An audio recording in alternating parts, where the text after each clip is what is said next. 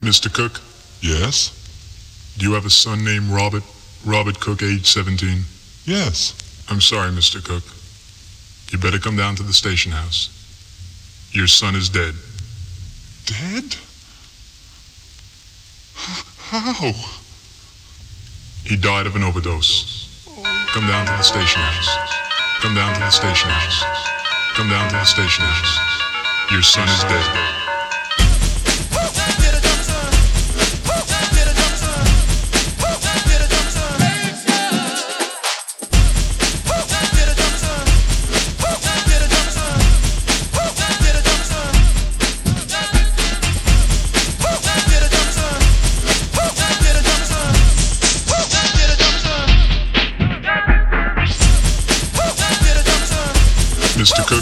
Yes. Your son is dead.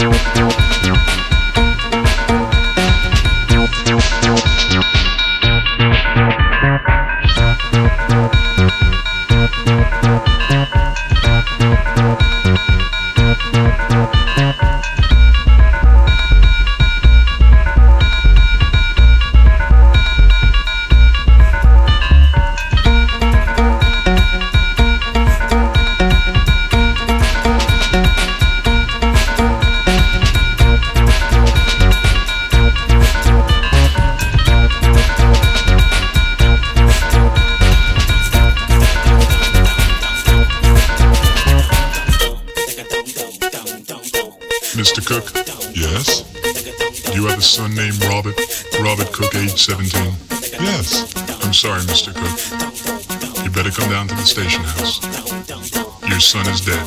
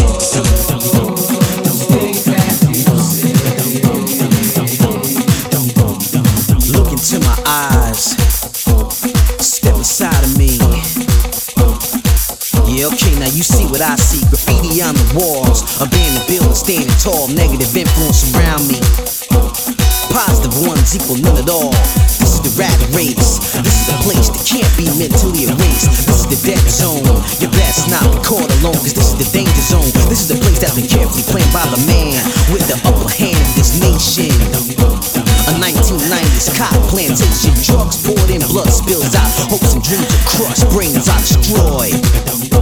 Zombies walking unemployed, and this goes on from generation to generation to generation, you see? Step inside of me.